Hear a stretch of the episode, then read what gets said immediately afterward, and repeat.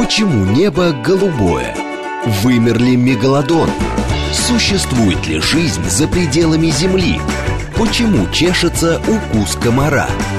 Об этом не рассказывают в школе, но все это хотят знать и дети, и их родители. Авторская программа детского популяризатора науки Александра Толмачева «Все обо всем». Ведущий отвечает на вопросы детей и их родителей в прямом эфире. «Все обо всем». Программа без возрастных ограничений. Добрый день, дорогие друзья! В эфире радиостанции «Говорит Москва» Александр Толмачев и наша познавательная передача об окружающем мире. Все обо всем. Мы продолжаем цикл наших новый цикл встреч наших, да, с прошлой субботы или с позапрошлой мы начали. А, цикл наш называется «Живой дом». Это мои рассказы для детей и родителей о том, почему жизнь существует во всех уголках нашей планеты, несмотря на деятельность человека, как я добавляю в скобках. Итак, сегодня мы с вами поговорим, друзья, про тундру. И те из вас, кто слушают меня только по радио, я вас, друзья, призываю подключаться к моему инстаграм эфиру, где я буду показывать иллюстрации, потому что без иллюстрации путешествовать по планете сложно, изучать животные, растения и самые разные ландшафты, которые мы увидим, да, нам недостаточно услышать о них, мы должны их увидеть. Поэтому удобно, конечно, использовать иллюстрации. Поэтому я вас призываю, находите меня в Инстаграм. Меня там легко найти, набрав Александр Толмачев, либо просто Дед Лектор. Дед Лектор, третья буква Т. Я не дед. Вот как часто пишут в своих запросах дети и родители, ищут деда какого-то. Нет, мне, я дед лектор, то есть детский лектор. А, давайте про тундру. Значит, загадочная тундра, наша сегодняшняя тема. Мы поговорим про это очень неудобное для жизни место. И вот, а, когда речь идет о таких неудобных для жизни местах, например, там большие глубины в океане, где мало кислорода, мало света, большое давление, низкие температуры, вообще зачем туда жизнь забирается? Зачем жизнь забирается в тундру, если там почти полный год а, зима, либо очень пасмурная погода. Лето там длится а, всего э, два месяца, но это по нашим меркам это лето там нет на самом деле. Лето там а, напоминающее нашу такую промозглую осень. Вот, это самое теплое время года в тундре. Давайте начнем с того, что такое вообще тундра. Это такое безлесое пространство, место, где практически нет деревьев. Если они есть, то они очень маленькие, карликовые. А, пространство это покрывает крайний север. За, полярный, за полярным кругом оно расположено. И с одной стороны оно ограничено тайгой. Вот на предыдущем эфире мы с вами говорили про тайгу. А, сейчас мы поднялись севернее, ближе к Северному полюсу, и тут лес заканчивается, тайга заканчивается, начинается тундра, безлесое пространство, но тем не менее деревья некоторые встречаются. И те из вас, кто следят сейчас за нашим прямым эфиром, вы видите, что деревья время от времени все-таки тут есть. Но очень много, вы сразу замечаете, наверное, опять же по картинкам, очень много воды. Почти в каждый кадр, который я сейчас показываю вам, друзья, попадает вода болота, лужи, какие-то реки со стоячей водой, да, русло какое-то. А, в каких же странах мы можем встретить тундру? Она очень распространена в северном полушарии, потому что в северном полушарии вообще больше суши, ближе к полюсу. В южном полушарии с сушей э, хуже, потому что Антарктиду окружает Южный океан, так называемый, да, который представлен там сочетанием Индийского, Тихого, Атлантического океана, это южные их части. Вот. Хотя э, и на Южном полюсе тоже есть антарктическая так называемая тундра, но она в основном там представлена на отдельных островах. А, на, в, а в северном полушарии э, тундры гораздо больше. Например, территория России, она прям представлена огромным куском тундры, который прилежит к арктическим пустыням. И вот эта тундра, о которой мы сегодня будем говорить, это так называемая тундра арктическая. Она для нас больше, наибольший интерес представляет, потому что там много кто живет, там а, удивительным образом, да, и много чего растет. Вот об этом мы сегодня с вами будем беседовать. Тундра, вот когда я ее описываю словами, что это почти пустыня, где очень низкорослая растительность, да, низкая растительность, похожая на траву, много мхов, много лишайников, которые стелятся в основном по земле, э, суровый климат, э, то мы с вами можем спутать тундру, например, со степью, потому что степь, ну, тоже ведь низкорослая, э, травы там, да, ну, когда как, да, иногда побольше, повыше, иногда пониже, тоже нету деревьев. Разница очень существенная, потому что э, степь, она в субарктической зоне, вот поближе к Арктике, да, да, на север, она не встречается.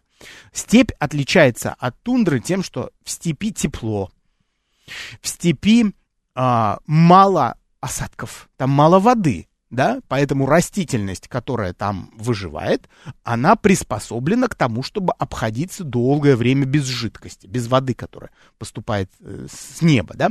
А, помимо этого, в э, степи всегда много солнца.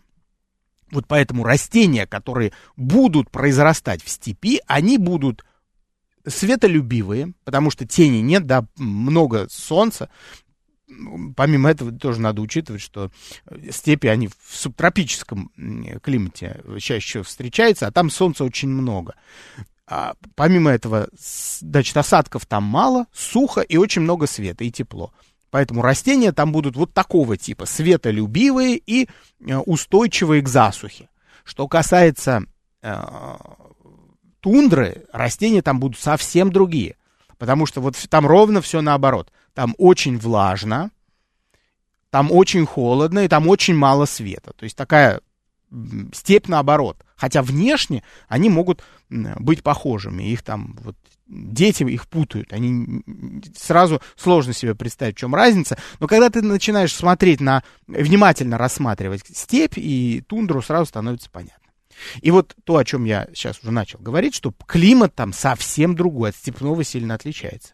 Большую часть года в арктической тундре, а мы сегодня предметом нашего диалога выбираем именно арктическую тундру, температуры там очень низкие. Там действительно невероятно холодно в течение года. И э, проблема заключается в том, что почва очень сильно промерзает там круглый год она практически не оттаивает. То есть промерзшая почва, вы помните, друзья, а, промерзающая там до метра в глубину, а иногда сообщ... есть сообщение, что чуть ли не до километра может быть промерзание. Такое промерзание мы уже называем вечной мерзлотой, да, то есть когда а, все, что находится в, ни, ниже уровня почвы, оно буквально законсервировано, и с жизнью оно несовместимо. То есть при отрицательных температурах жизнь активная, она невозможна. И это очень важно понимать, потому что именно это нам с вами объясняет, почему в э, тундре не растет больших деревьев. Проблема в чем заключается? Проблема в том, что почва промерзшая круглый год.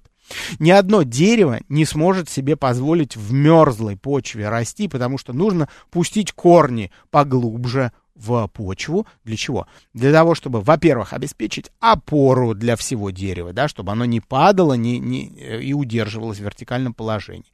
Во-вторых, вся площадь вот такой большой корневой системы обширной, она должна, в общем, активно действовать там под землей. Чем заниматься? Впитывать влагу и выделять некоторые органические вещества в окружающую среду. Но главная задача корня состоит в том, чтобы подбирать влагу из окружающей среды, впитывать ее, всасывать и по специальным сосудам, которые в органах растений имеются, да, отправлять эту воду в соответствующие другие органы надземные, да, в, в ствол, в ветви, туда, в листья, где происходит основной процесс фотосинтеза. Вот ничего этого невозможно в тундре, потому что а, почва превращена просто в лед, пропитана льдом, а, влагу из такой почвы получить нельзя. Все, дерево здесь не сможет вырасти. А что же сможет вырасти? А сможет вырасти то, что все-таки а, может прижиться на небольшом слое, который оттаивает.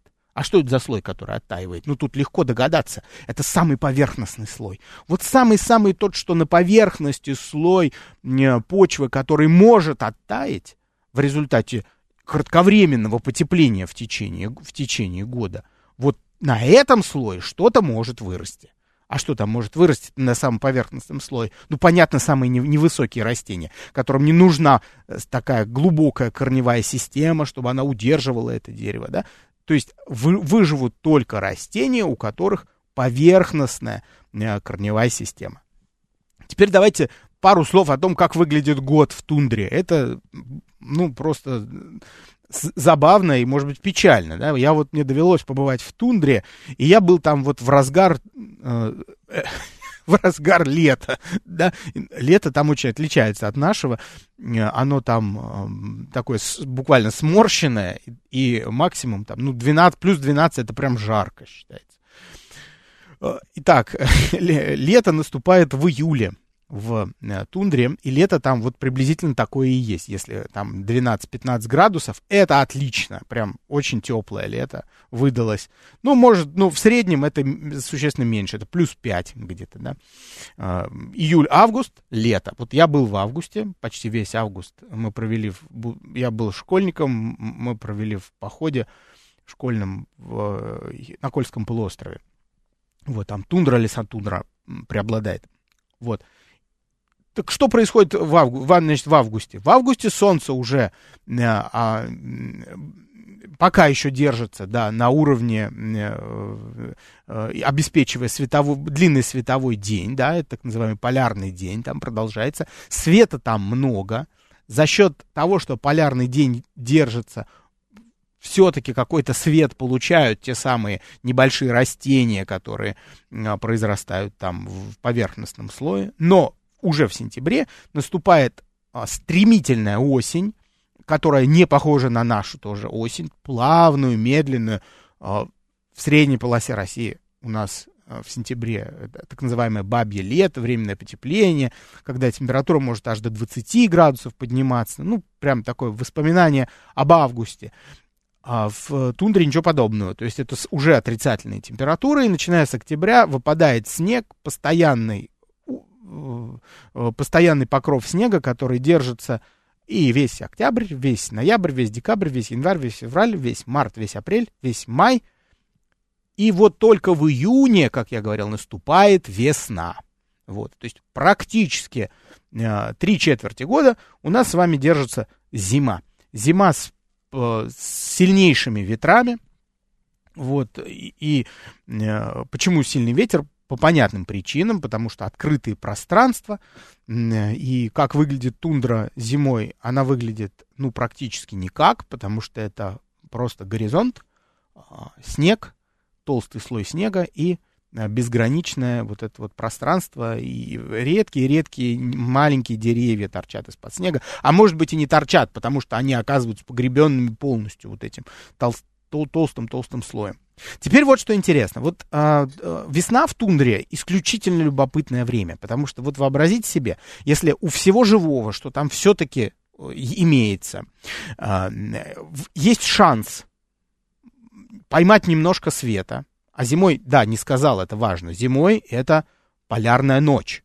То есть света очень мало. Так мало, что и не нужно. Можно вообще его выключить полностью, потому что никто им не пользуется. Вот за исключением млекопитающих, которых, о которых сегодня речь еще пойдет.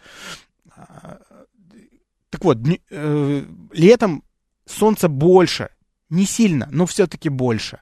Температура немножко выше. И вот у всех, у всего живого есть единственный шанс в году а, получить жидкую воду. Почему? Потому что температуры не отрицательные. Да, и, вода, и весь этот снег в колоссальном количестве, он растает рано или поздно и останется там же, и эта вода останется там же, где он, он лежал, да, она пропитает эту почву, поверхностный слой немножко оттает, и он будет влажным. И вот недолгое время э, он будет плодородным, этот маленький-маленький слой. И вот нужно успеть цвет, цветковым растениям расцвести, дать небольшие листья, чтобы появились цветы.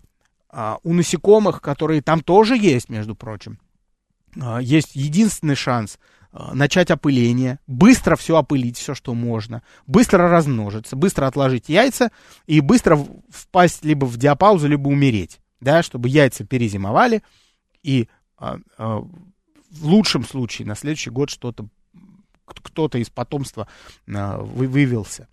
Вот. Но тундра, она жестока, и она губит э, и животных, и растений в большом количестве. Именно поэтому там потрясающе мало э, и тех, и других. Из растений там насчитывается порядка 1700 видов растений. Ну, на самом деле это мало по меркам э, той же тайги, где такой, такое разнообразие растительности. И то не очень большое, да.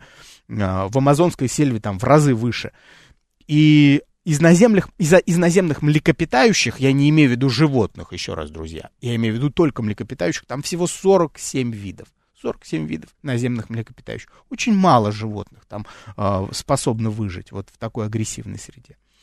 Э, среди растений это мхи, лишайники, некоторые арктические злаки, там есть цветы, и вот те самые карликовые деревья, о которых я начал говорить. Почему они, почему их так мало еще раз? Вот и мхам, или шайникам, и а, некоторым цветам не, немного почвы нужно, чтобы туда корешки запустить, и чтобы в течение короткого а, арктического лета растение получило возможность а, отцвести, например. Да? Если там есть растения, друзья мои, то там совершенно логично должны быть и животные, потому что растения, как вы помните, это источник углеводов для э, животных, и животные обязательно туда придут для того, чтобы полакомиться этими растениями. Даже если там исключительно суровый климат. Я уже упомянул о насекомых-опылителях, которые тоже там есть. Конечно, их не так много, как южнее. Как же тогда опыляются эти растения, ну, ветер помогает, ветер-то, ветра очень много, поэтому, в общем, на него можно вполне положиться. А, из млекопитающих, из крупных животных, там обитают следующие виды. Северный олень, очень харизматичный зверь, который играет главную роль, конечно, в тундре, потому что, во-первых, благодаря ему там выживают и другие животные, например, писец, в частности, да, он в тундре существует, потому что там есть олень, если нет оленя, как бы песцы тоже не будут там выживать, вот, а с другой стороны люди, люди, э, народы Крайнего Севера существуют и выживают только за счет того, что там есть а, северный олень. Почему-то, потому что никакое другое домашнее животное там выжить не может. Я бы даже шире сказал, вообще никакое другое, почти никакое другое животное в тундре выжить не может. Поэтому э, люди, э, которые живут на крайнем севере, они всегда двигались вслед за диким северным оленем и, разумеется, научились его одомашнивать. Да, они его одомашнили, он стал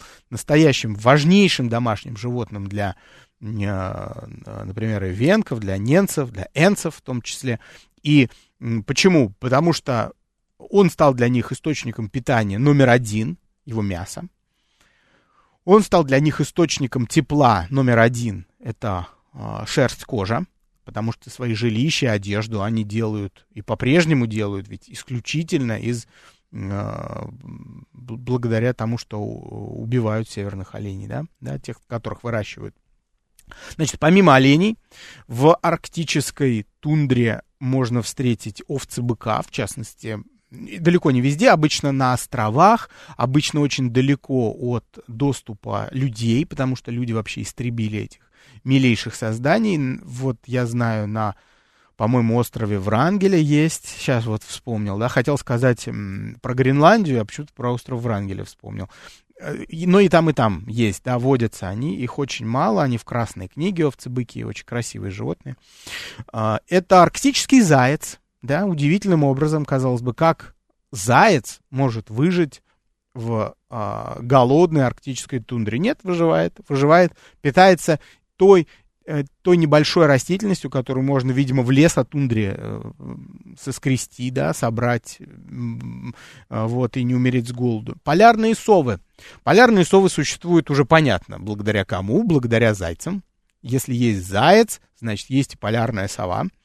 И, может быть, на первом месте должно было быть это животное, это грызун по имени Леминг, очень популярный, благодаря глупому мифу о том, что лемминги там совершают массовые самоубийства. Нет, конечно, не совершают и никогда не совершали никаких самоубийств лемминги. Вот, лемминги — это грызуны, которые живут в субарктической, в арктической тундре и э, питаются растительностью, у них очень тяжелая жизнь такая, да, но если они могут себя прокормить в ходе своих миграций, они тоже, вообще как многие животные на тундре, они вынуждены постоянно мигрировать, потому что климат настолько суровый, что, ну, к, к лесу все равно на, надо отступать. Вот олени, например, северные олени, вот сейчас мы о них поговорим, они э, всю жизнь мигрируют на тысячи километров, они вообще все время в движении. Они отходят к лесотундре, иногда они к тайге отходят. А потом обратно, когда теплеет в тундре, они возвращаются в северные регионы, к своим пастбищам, где они довольно быстро рожают своих телят. Это происходит прям так смешно, что там за пару дней стадо все отелится, то есть они все родят там в один день, потому что, знаете, как шутят, на прошлом эфире я уже это цитировал, еще раз повторю, э, в тундре и в тайге лето такое короткое, что надо не пропустить этот день. И вот буквально так происходит э, у северного оленя. Им надо отелиться в очень короткий период, пока тепло, пока э, малы, пока, чтобы, естественно, не переостудить малыша, да, который родится. И у, у теленка должна быть возможность э, и хотя бы некоторое время не остужаться, да, пока отрастет шерсть а шерсть им важна. Давайте про северного оленя поподробнее поговорим. Сейчас я включу иллюстрации, посмотрим на этих красавцев в жизни. Действительно, очень красивое животное, потрясающее.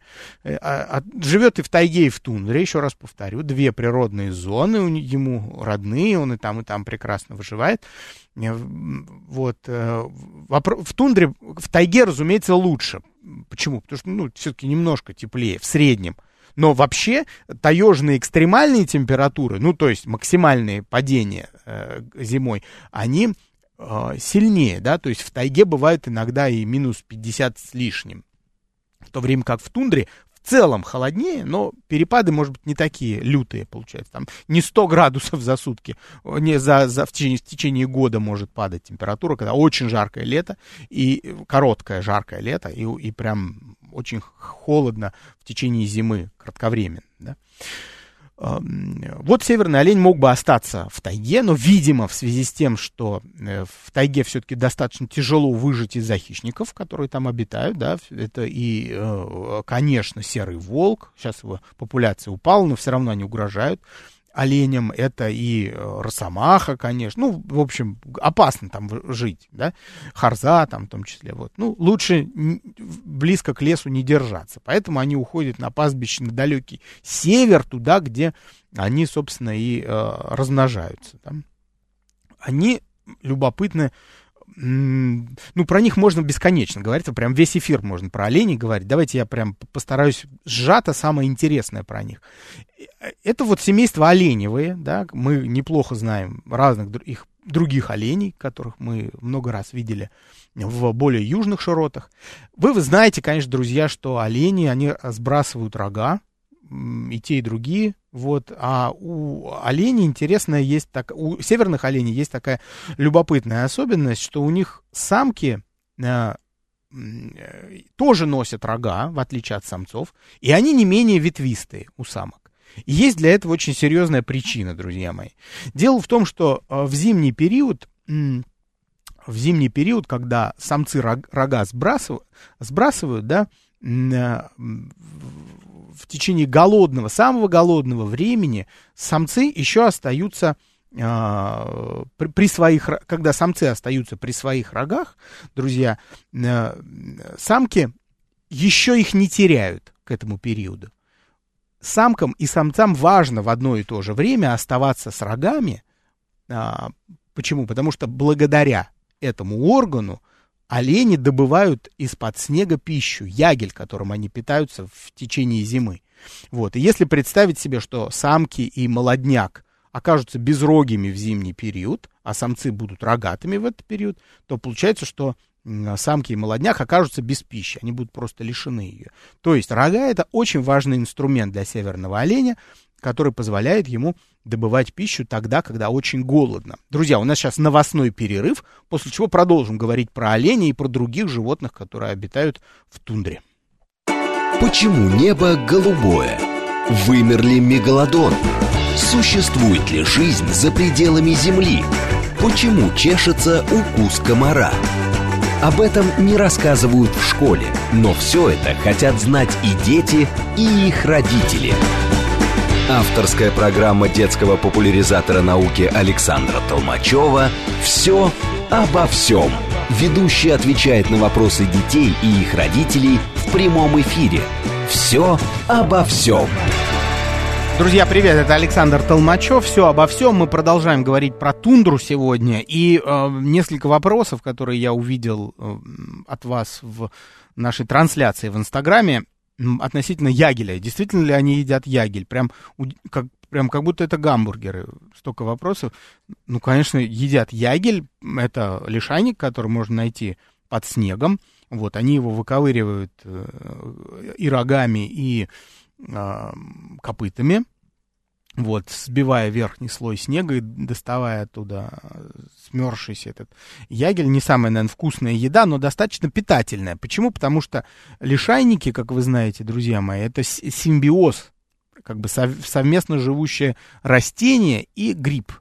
Вот. И, а, значит, а если там гриб, значит, там много белка. Это богатая белком пища, поэтому они ее и э, достают оттуда. Еще раз про рога может, сбивчиво я перед эфиром немножко говорил, а, самкам очень нужны рога в течение зимы, поэтому они их будут терять, во-первых, они у них будут, во-вторых, они их будут менять уже после а, основных холодов зимних. Почему? Потому что а, конкурировать с самцами, у которых половина зимы рога есть, а половины нет, они не должны. У них должна быть всегда возможность дать отпор самцам, которые всегда сильнее, в поиске пищи под снегом, поэтому им нужны рожки. Вот удивительно, какое приспособление природа предусмотрела.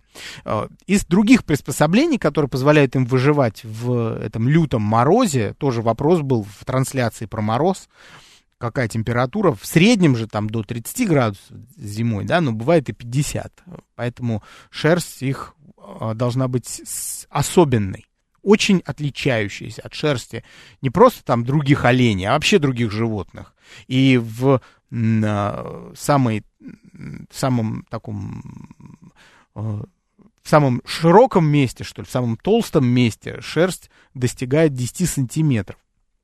Конечно, очень много. Огром, очень толстая шерсть, очень густая. В 10, а вот в более коротких местах это 5, 5 сантиметров. Вот, и все это, а, и при этом она очень густая. Зимой она сильно отрастает, шерсть буквально висит на нем. Если вы видели северных оленей, например, в зоопарке или где-нибудь еще, вот, не дай бог, на улице с, с фотоаппаратом, а, когда дают возможность фотографироваться с северным оленем под Новый год, жалко очень животных этих, смотреть на них, печаль одна.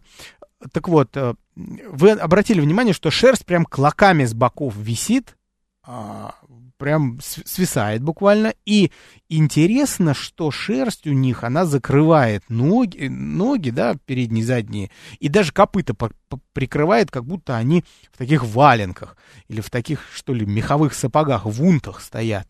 И э, это не случайно, потому что копыта у них тоже своеобразное, оно покрыто сверху и с боков а, этой самой свисающей шерстью.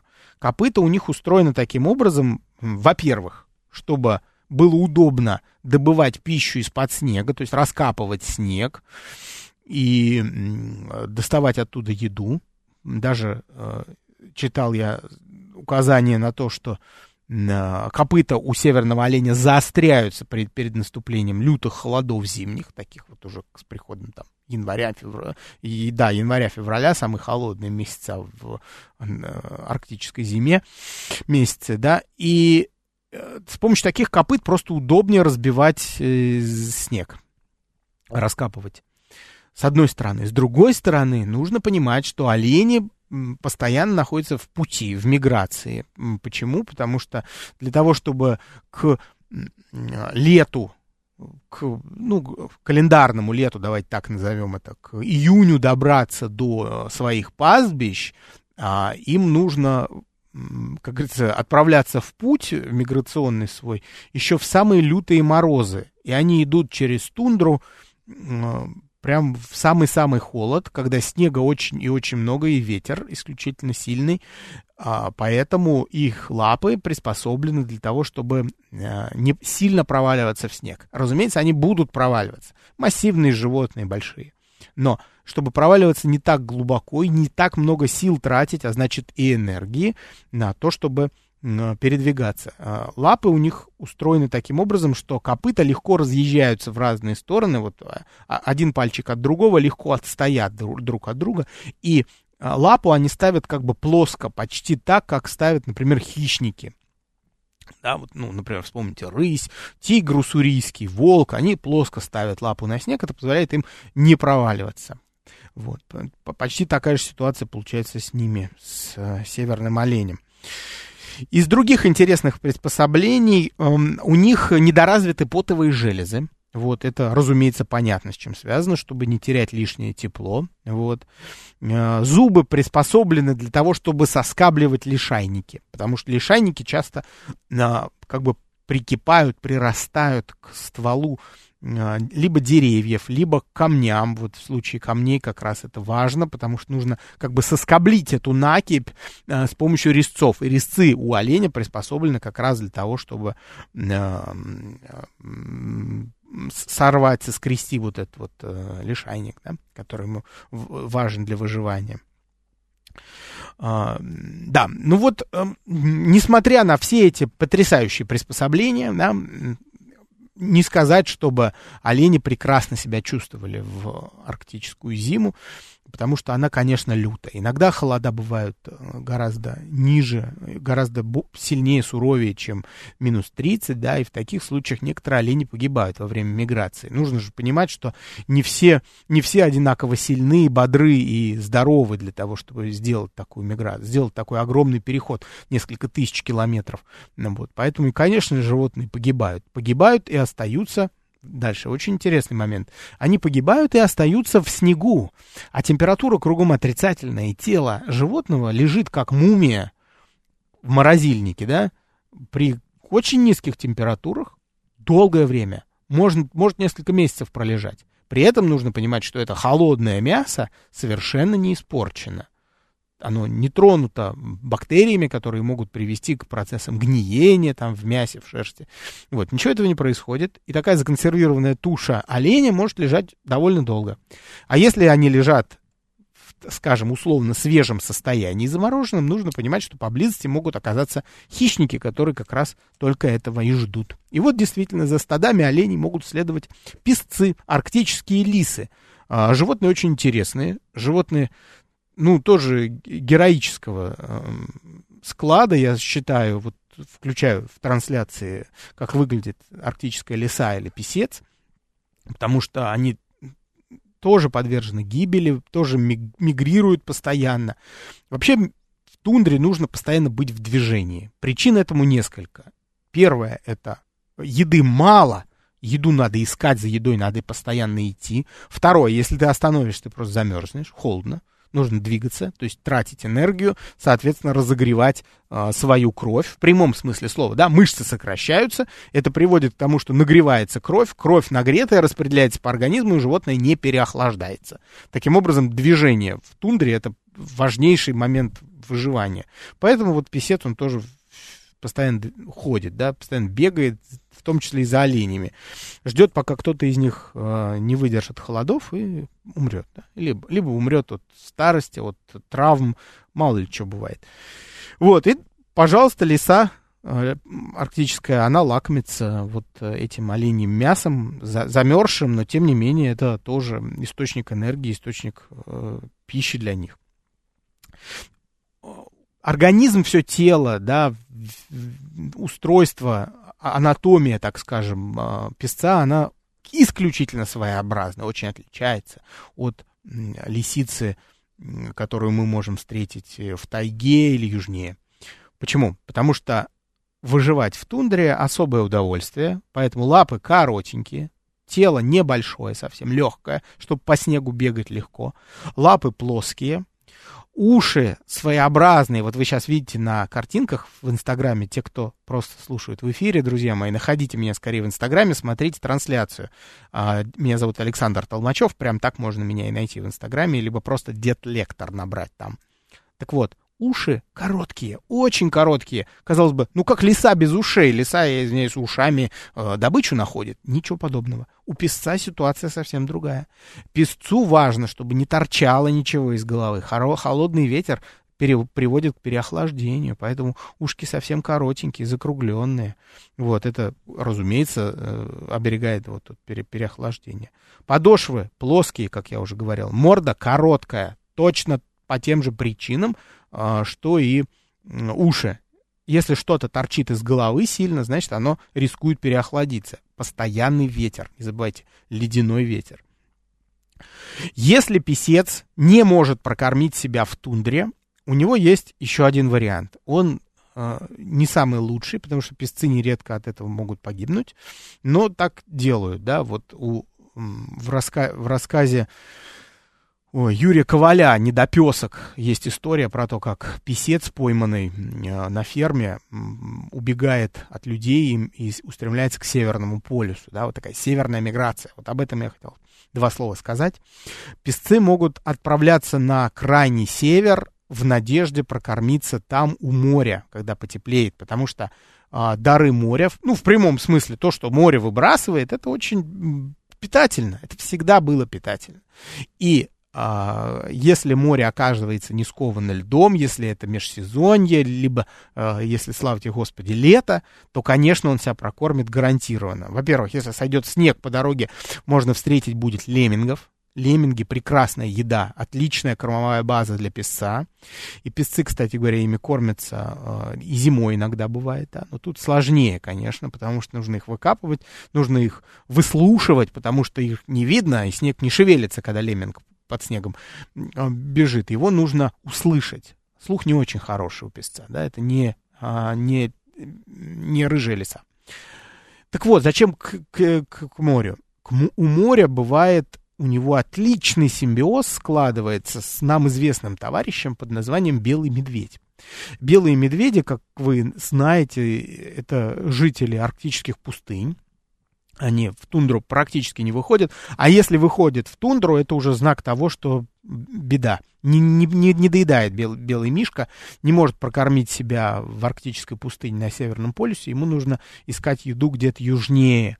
Вот. А обычно медведи не выходят на континент, то есть когда охотятся, да, охотятся они на льдах, уходят во льды, э, на шельф, очень далеко от э, земли уходит, да, лед его прекрасно держит, белого медведя, весь его организм устроен так, чтобы не проваливаться в тол- под толстый лед. Там же они размножаются, все это на льду происходит. Так вот, писец уходит за медведем туда, на льды, очень далеко, рискуя жизнью. Не потому что рядом белый медведь он его убьет, нет, не поэтому, а потому что на льдах вообще нечего есть. То есть даже при желании ты, если ушел в лед, на лед, ты не найдешь пищи там. Там просто верная смерть. Это просто ветер и просто, э, просто снег, закрывающий э, корку льда. Но если он находит медведя, он может долго за ним идти и ждать, пока Мишка э, поймает тюленя. Медведи ловят тюленей через продухи, да, продухи, дырки, которые делают тюлень во льду для того, чтобы в, э, подышать, да, и медведь вот стоит над этой дыркой продухом и ждет, пока тюлень всплывет и э, поднимет голову, чтобы подышать, и в этот момент медведь его шлеп по голове, да, и глушит, потом вытаскивает и ест, да, но медведь ест, он такой избирательный, да, у него э, своя диета, он ест кожу с жиром, которую он отдирает от, от тюленя. А вот мясо остается. И оно вот валяется во льдах, также замерзает там. И а, если медведь вот прошел, он может оставить за собой нескольких таких тюленей, как бы недоеденных. Ну, не то, что недоеденных. Для медведя это как огрызок вот он оставил. Мы огрызок с вами не едим яблочный, да, мы огрызок оставляем, выбрасываем его. Вот то же самое Мишка делает. А а писец, он как раз ему и нужно вот этих вот недоеденных тюленей. Он их и ест там на льдах. И, и отъесться может очень хорошо, прекрасно кормится. И вот такой симбиоз, он уже тысячелетиями сложился, и он прекрасно может вот выжить там, где, казалось бы, жизни вообще никакой нет, и риск огромный умереть. И они умирают, на самом деле. Песцы, к сожалению, а, не живут долгую жизнь, вот, э, потому что в такие вот миграции, они исключительно опасны для них. Что еще он может есть, несчастный наш писец, помимо того, что помимо того, что с белым мишкой в партнерстве оказывается. А, если там в тундре встречаются люди, люди, люди, люди там не очень э, распространены, но они живут там в своих жилищах, охотятся, они ставят э, э, капканы на дикого зверя, охотники. И вот песцы тоже, значит, пронюхали, что есть такая возможность воровать добычу у человека, когда зверь попался в капкан. И, и добираются до таких зверей, которые вот погибли э, в капкане, и прекрасно их подъедают в том числе. Вообще их устраивает падаль. Ну и это тоже неудивительно. Почему э, он чувствует себя хорошо, будучи падальщиком? Ну, потому что в Арктике отрицательных температуры почти весь год. И, в общем, проблем-то нет особо с хранением. Как в морозилку положил кусок мяса, ты можешь съесть его через неделю, и ничего страшного, ничего не случится. Конечно, питаться мороженым мясом может не самое приятное удовольствие, да, но тем не менее вот они э, выживают. А, помимо падали, это выбросы моря, да, это я об этом говорил уже. Они могут переходить на растительную пищу. Видите, несчастное животное, совершенно э, от э, такой бескормицы в Арктике и в тундре, они вынуждены иногда питаться вот лет, в летний период и ягодами, например, морожкой, черникой, которые там э, вот в летний, в этот короткий, короткий период э, встречаются. Но это тоже здесь можно понять песца, понимаете, когда ты нашел что-то более-менее съедобное, проходить мимо нельзя. И есть у него еще такая забавная очень адаптация, хотя не знаю, вот мне как не хочется смеяться над этим зверем, потому что вот это такой просто памятник выживальщику можно поставить. Так он борется за жизнь на какие только ухищрения не идет, чтобы выжить вот в этой жестокой арктической пустыне. Они делают запасы, бедняжки. Вот, если а, если, скажем, писец сыт, но тем не менее он повстречал по дороге лемминга, он обязательно его убьет и спрячет. Не хочет его есть сейчас, но спрячет. Спрячет куда-то, может быть, под камень затолкает, либо под мох его загонит. И это место запомнит. И придет туда, обратно вернется к этому месту для того, чтобы э, съесть э, свой запас. Почему он это делает, все понятно. Слишком голодно, нельзя позволять себе проходить мимо добычи. Ну, поэтому они, конечно, вот такие э, очень выразительные охотники. Э, вот, и, и способны несчастные переходить даже на растительную пищу даже. Вот. Но это углеводы, с другой стороны, да, для, для млекопитающих это важный фактор. Они, углеводы им нужны для того, чтобы запасать жир, и подкожный жир это один из факторов выживания песца в, в зимний период. Да, жир очень важен для него. Теперь давайте про еще, еще про одного зверюшку, еще про одну прекрасную зверюшку. Это лемминг. Сейчас я поставлю иллюстрацию в Инстаграме. Те, кто слушают, друзья мои, по радио, давайте переходите в мой Инстаграм, потому что там есть возможность посмотреть иллюстрации. Я показываю тех животных, о которых идет речь. Это лемминг. Леммингами, как я уже говорил, песцы могут питаться. Могут, кстати, не только песцы питаться. Если в, в лесотундру, в тундру э, выходят э, серые волки, это нечастая история, да, потому что волк не ходит туда, там очень голодно. Но, в принципе, он может выйти, и тогда он будет искать леммингов, потому что они а, это сытная э, добыча, да, если их много, а их много, как правило, тогда, когда им есть самим что есть, они прекрасно размножаются тогда, когда достаточно злаков кругом, а надо сказать, что в тундре растут злаки, это, конечно, не степные злаки, которые под солнышком растут, и они такие все прекрасные, вкусные и энергоемкие. Нет, это несчастные такие бедные, коротенькие злаки, которые все-таки в летний период произрастают. И вот лемминги, если им есть что найти там под снегом, либо в летний период, они эти, эти семена там э, прекрасно подъедают, там, будучи под снегом, и запасают их в том числе. Вот. И у них, у э, леммингов есть тоже свои особенности, каким образом выживать. И я вот сейчас показываю иллюстрации, вы, конечно, сразу же это видите. Особенность шерсти лемминга, она, конечно, умиляет, потому что это очень-очень шерстяной такой хомячок,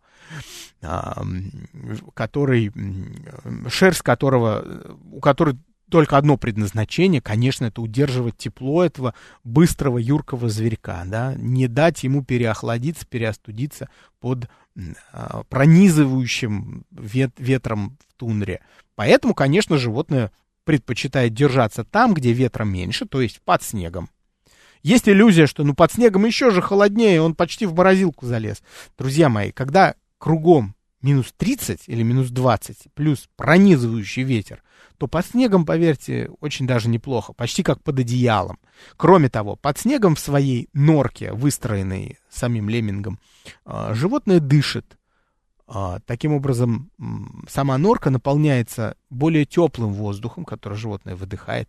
Помимо этого, само животное излучает тепло, которое согревает ту небольшую воздушную подушку, которая окружает животное там в снегу.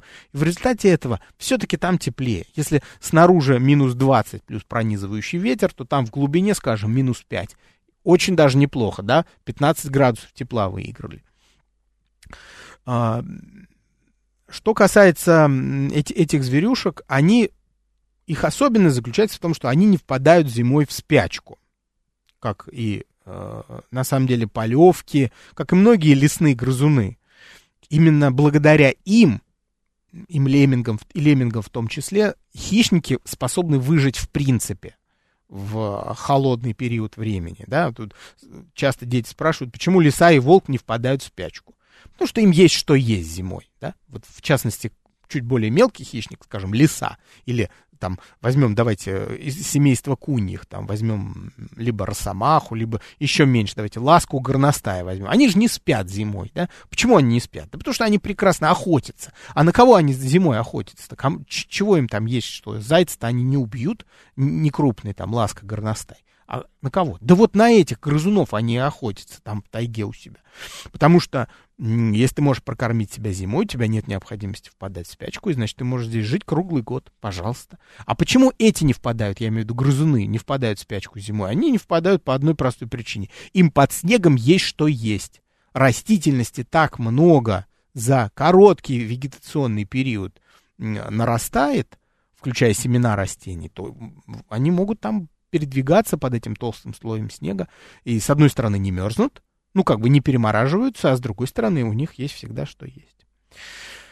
Друзья мои, в тундре живут и люди. Я уже начал об этом говорить, что ненцы, эвенки — это тунгусы, да? Мы их тоже знаем как тут тунгусы. На самом деле эвенки сейчас правильное их название. Долганы.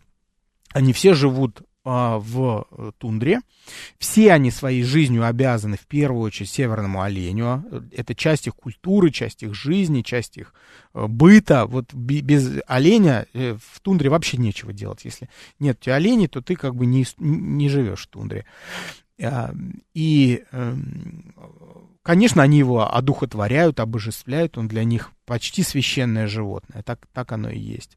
А, если бы не животные, вообще непонятно, что было бы с человеком дальше. Мы же с вами помним из предыдущего нашего цикла, что э, животноводство, которое родилось из охоты, оно позволило э, человекам поддерживать цивилизации, переставать быть просто кочевниками, охотниками и собирателями, а стать строителями городов, поселений и, и а в дальнейшем уже и цивилизации.